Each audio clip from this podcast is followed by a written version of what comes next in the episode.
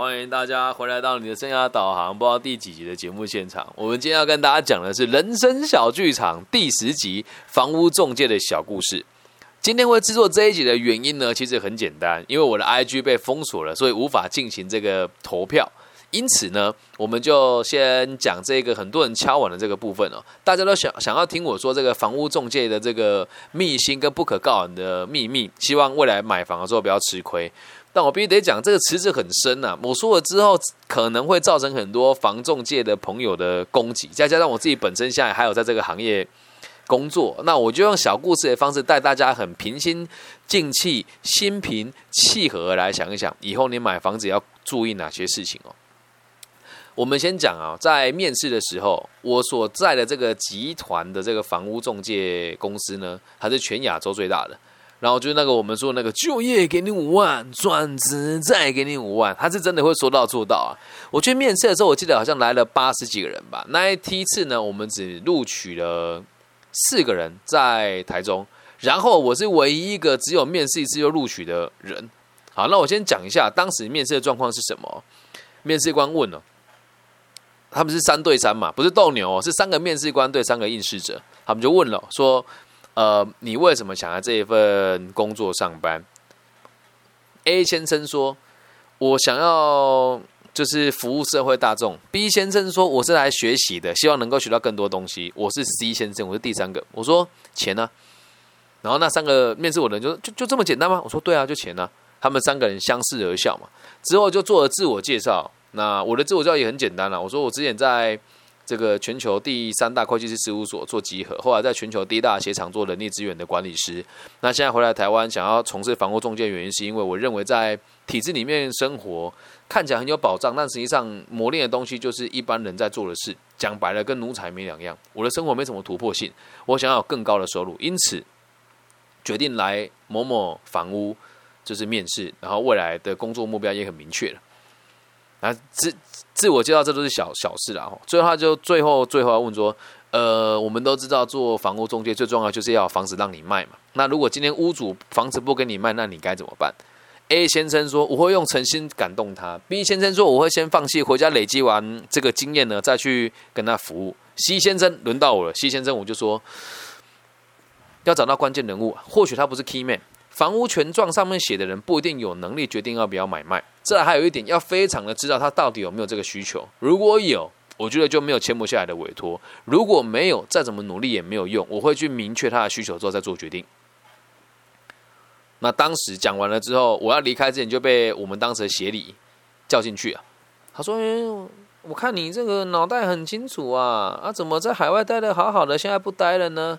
哦，看你的回答都还蛮不错，上个店长都给你很高的评价哦。可是你字也他妈太丑了吧！我还记得跟我讲这件事，他说：“嗯，那这么听起来，我们现在在这个西屯区的业绩是最好的，那不然我们就先去这个西屯区磨练看看哦。”我就录取了。对，那你要先知道一件事，为什么他录取我，没录取其他两个人呢？这个行业哦，并不是说你诚心诚意就可以打动人家，而且你诚心诚意是一点用都没有的哦。是一点用都没有的。没错，在这个行业你要很努力，你要很进取。但是你的努力进取，并不是拿来这种委曲求全，或是跪在地上求人家说拜托你房子给我卖。没有诶，你要有很强烈的个人的野心，并且做事情脑袋得相当清楚。你每天都在跟时间赛跑，这个月没有业绩，这个月没有委托，你下个月怎么面对你的店长？对吧？那大家都说啊，我们这是团队合作啦，所以没有关系啊。那那种事，人只要没有价值，你会被恶狠狠的丢在后面。但这个事实能够摆在面试的时候说吗？不行吧？肯定不行的嘛。所以你要先理解哦，在这个行业做房屋中介，大部分的心态是什么？促进交易的形成。然后啊，你要先知道，我们今天先讲上半集啊。如果大家有兴趣的话，我们再讲再讲上半再讲下半集哦。一个菜鸟中介最重要就是要有足够人把房子给你卖，记得啊，这是原则哦。如果你以后要跨这个行业，就记得一切都是委托作为前提，这是一个市场的供需法则哦。如果你是一个卖房子的人，你认为经营买方比较省事呢，还是经营卖方比较省事呢？自己想一想，经营买方比较省事，还是经营卖方比较省事？这个答案我觉得很简单嘛。来，你要掌控需求，还要掌控供给，才可以掌控一切。让你们思维一下，三秒钟，我喝个水。在房屋中介里面，掌控这个供给重要，还是掌掌控市场重要？我直接跟你们讲答案，绝对是掌控市这个供给重要。因为如果大家要买房子，没有房子让他买，那买个屁啊！那这些人为什么买房子的需求？必须得要货物让他挑，他才要买房子的需求啊！所以委托才是一切真正的根本。那至于怎么签到委托这件事情哦，就是另外一回事哦。我们今天就要深入讨论这件事哦。这个故事我认为相当的精彩啊！我还记得当时我从海外回来的时候，那时候在海外的薪水其实不差，就一般上班族两倍到三倍哦。我到这间店大概有两个月时间都没有签到任何一张委托。有一天呢。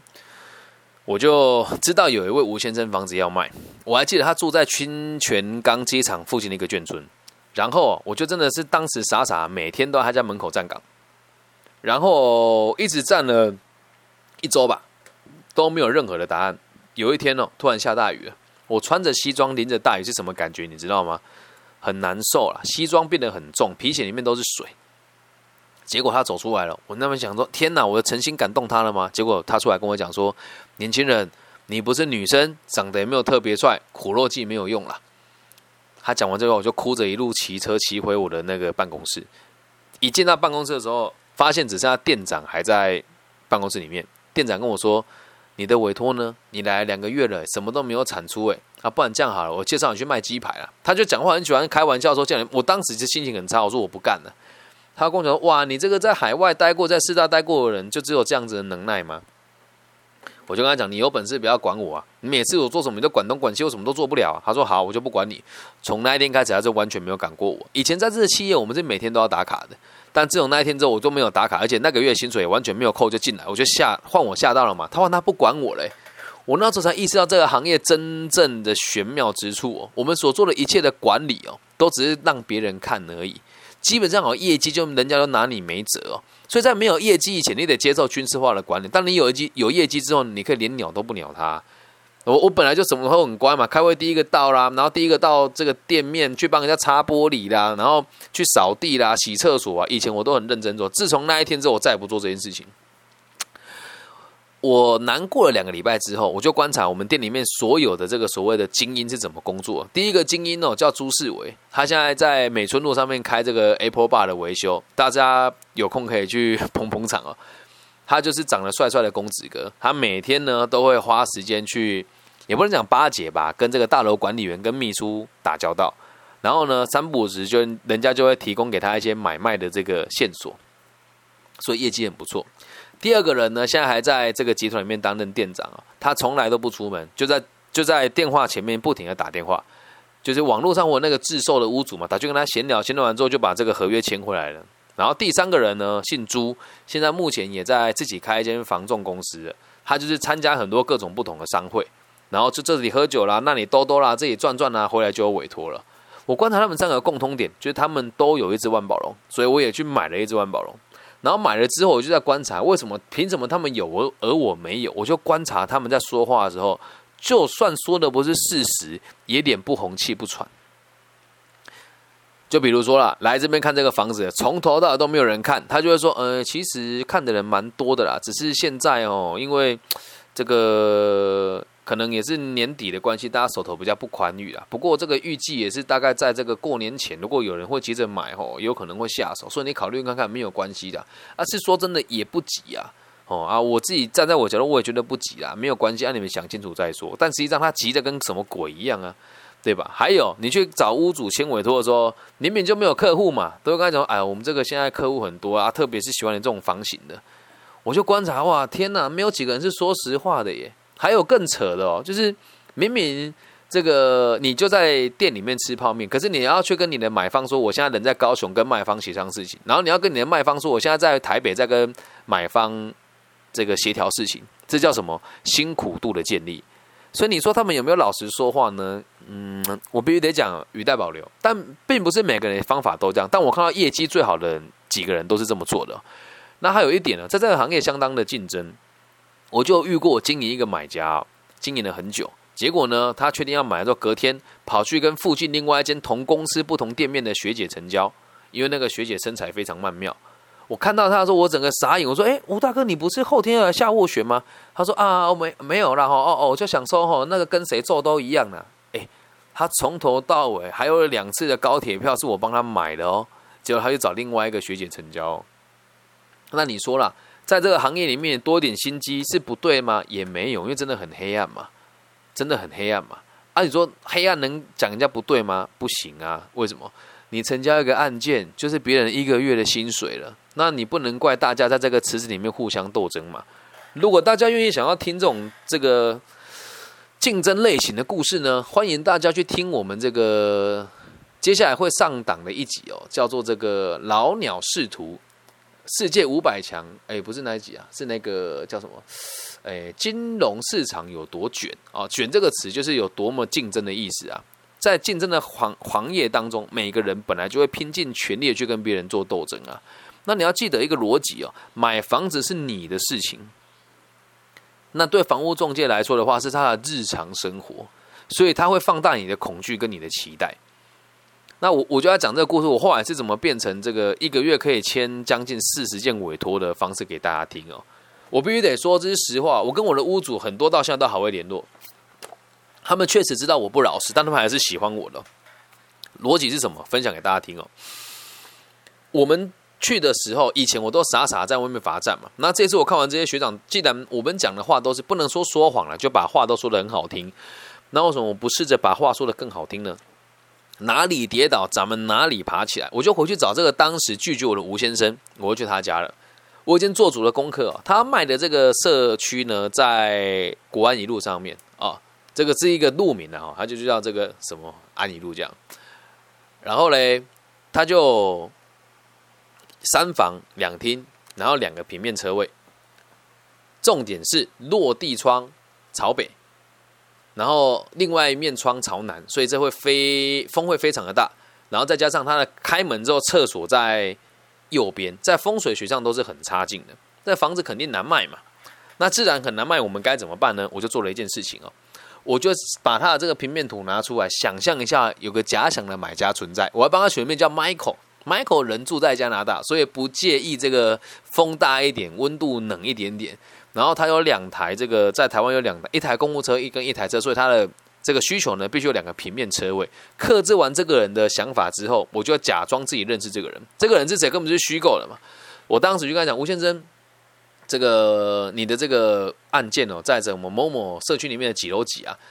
还有在卖吗？他说有啊。我说那能不能让我服务你？他说啊，这个简单呐。如果能卖我的房子，客人带来再说啦。我觉得说吴先生是这个样子的。我觉得我是一个奉公守法的人呐。那因此做事情呢，必须得彼此一个交代。我也不做没有效率的事。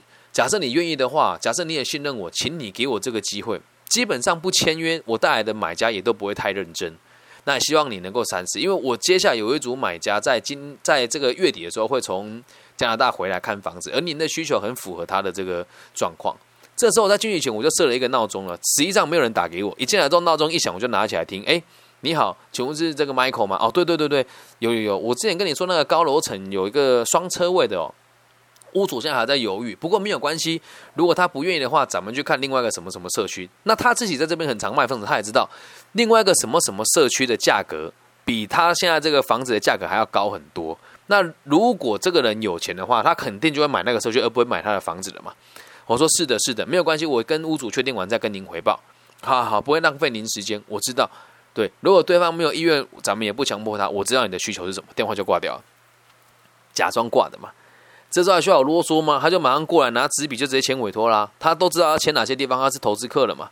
也不能讲投资客，就他卖房子卖的好，卖了好一阵子了。所以你说这些。房屋中介的同仁讲的话有没有参考价值？绝对有。后来这房子有没有成交？有，但是是在我离职了以后成交的。我会我会离职是因为我车祸，不是我因为做，不是因为我做的不好。有机会再跟大家讨论从这个一米七三可以灌篮的运动员变成生障者无法跑步的这个痛苦的历程哦。那这个故事要让大家理解啦。你们不，我们不能怪房屋中介人没有百分之百诚实的告知你哦。我们要有个认知哦。房屋中介的从从业人员目的只有一个，好，我们先讲最光明面的，就是协助卖方跟买方解决问题。那我们讲最阴暗面的，就是撮合两边的人成交，并且赚取奖金。那你是哪一种人呢？台面上我们一定都会讲说是帮人家解决问题的人，那实际上呢，不过就是为了你自己而已嘛。没有钱你愿意做啊？讲那么好听，对吧？所以你要去想，有时候他们引导，像我的屋主啊，后来成交就问我说：“其实我们也知道你骗我了。”我说：“那怎么愿意啊？”他说：“但是在那个当下，听你这么说，我们就能够更下定决心的去拉、去降低我们的价格啊。”那也有、也有、也有那个买家跟我说，他觉得我这样做很不厚道。但是也不能怪我，我有发生过另外一件事情哦。当时啊，这个价格是台币一千六百万，这个阿姨坚持只要买一千三百万，有三百万的价差。然后我们的手法都会说，这个叫见面谈嘛，就先约出来，然后两边不能见面哦，因为两个如果两个屋主见面的话。你还没有操控下来，很有可能他们会私自成交嘛，所以会拉开在两间房间一直谈谈谈谈到价格谈定为止。我还记得这个买家妈妈哦来的时候啊，每天哦都骑脚踏车来，然后呢就拿一个破破的那个很烂那个袋子哦。然后那人，在现场说说哦，我没有买到这个房子哦，我会死啦哦，就像哭的，就说哦，我们家很多人呐，我一起生活啦，和生活真的很难过啦。他哭到连我都很感动，然后我就去跟我我们的那个。他是我的买家嘛，然后我的卖家就跟我说，我的卖方一直跟我说什么，你要去跟他讨论啊。我说，不然这样好了，这个阿姨都哭成这样子，我们就转述真实状况给他。那个阿姨就说什么，哎，我这个人哦，上有老下有小啊，就是从其他地方跟老公离婚，然后来到台中，我真的没有办法，就声泪俱下哦。然后这个卖方也真的被他讲了，说哦，好了好了，没有关系，我们缘分呐。然后这个价格又降下来，然后降下来之后还有点价差嘛。那既然买方跟卖方一边有加价格，一边有降价格，那这时候中介方要该做什么事情？你要让你的佣金嘛。所以当时我们已经让到几乎都没有佣金了，就是很低很低很低，低到最低之下再低了。成交完之后啊，我们都会先在那个公司外面那个大砍棒拍一张照嘛，就是怎么恭喜贺成交这样。拍完照之后去楼下，哦，你知道吗？完全不夸张诶，来了一台宾士车。然后上车的时候跟我讲说：“年轻人，你还太菜了哦，这个价格谈定就谈定了啊！我跟你讲，也是个机会教育啊哦，有有遇到投资客，不要太相信他，就扬长而去。你说人家厉不厉害啊？那这种人如果有存在的话，未来我们在做交易，你能奢望我们多老实啊？因为在这个行业还是充满幻想跟暴力的。我说在台湾啊哦，其他地区怎么样，我们不能确定。”所以你要记住一件事哦，如果你买屋跟卖屋要经过房屋中介，你一定要先知道他们的出发点是好的，他们希望你们赶快成交。但是反过来说，有哪一些风险可能存在，也就是他告诉你的事情未必会是实话，这样能够理解吧？那你有没有信心自己跟这个屋主成交呢？就得看你自己的心脏有多大颗了。很多人都会说，经过房屋中介交易呢是比较有保障，但是说穿了。只要有人愿意做这个对保，或者是这个有经验的代书，就很难产生一屋二卖的状况。可是实际上哦，一屋二卖的状况也很难发生了。毕竟现在的状况也都非常的公开。所以，如果你真的现在在看看屋子的时候，在台湾哦这边会有一个规定，就是咱们要所谓的实价登录。虽然说不能讲百分之百的真实啊，但起码有个价格可以让你做参考。永远都不要相信房屋中介所提供给你的实价登录。因为它的条件是可以筛选的，这样能够理解吗？所以要去思考一件事情：买屋卖屋，房屋中介所说的话，你要相信几成？但回归到根本啊，就我自己现在在做不动产的投资呢，我也还是都会经过房屋中介的同行来协助。原因只有一个：疑人不用，咱们用人不疑。理解吗？既然都要请别人帮助了，你花钱买他的专业哦，那当然是好事啊。我之前所在的集团是这个样子，你买完了之后还有漏水保证啊，还有什么这个 某一些什么，诶，这个修缮保证啊，或者是会赠送给你买这个在带看的时候还会帮你做清洁啊。真的，我没有夸不没有夸张哦。你经过我来做委托你的房间，你你的房子销售的话，我会帮你做清洁，还会在那个地方帮你放鞋拔跟这个拖鞋。离开之前都还要帮你巡视你的一切有没有瓦斯关好，门窗有没有关紧呢？那你做个当房屋中介服务有什么不好吗？其实没有啊，这样能够理解吧？不要那么猜忌人家，各行各业哦，其实讲白了，全部都是套路啊。那最后跟大家分享哦，不要投机取巧的心态了。要做房屋中介，我们的目标是赚大钱，但是放长线才能钓大鱼。千万不要在很短的时间就把自己做臭，也绝对不要去抢同行的案件，这都是不厚道的做法。然后最后也再跟大家提醒一件事：现在在台湾哦，大家都很流行说什么买股票啦、航海王啦，然后说什么这个买鼓励大家买散股啦，哎，能不能多花点时间做一点真的有帮助生产的事情呢？不要每个人都想要靠投资过生活好吗？务实一点啊！每个人都这样，那这个世界谁来负责啊？理解吧？我就很骄傲的说啊，我不玩股票，我上赌场，但我不玩股票。为什么？我要花时间做教育，要花时间强化我的专业。那你要理解啊，如果你先用投机的方式来做这件事情的话，我当时做房仲也有投机的心态啦。但后来才发现一件事哦，如果投机路都走不长，而且你再你再怎么认真，你再怎么努力，还是买不了你心中里面那样子的空虚、跟孤单还有寂寞。这样能够理解吗？那以上就是房屋中介的小故事上集。如果大家有想要听更多这关于这方面的秘辛的话呢，你们可以留言告诉我说想要听下集。OK。那也祝福大家用正确的方式去赚到正确的钱，然后希望大家有土司有财，哎，有土司司有财，无田不成富，都可以成为一个有自己小小不动产的小小人生胜利组。那如果大家听完之后觉得这个故事很喜欢的话，你也可以帮我分享给你身边正要买房子、正要卖房子，或是准备进入房屋中介的朋友们听一听、想一想、看一看，希望可以帮助到更多人。那以上就是今天全部的内容，喜欢的话记得帮我点赞、分享、加订阅，爱你们哦，拜。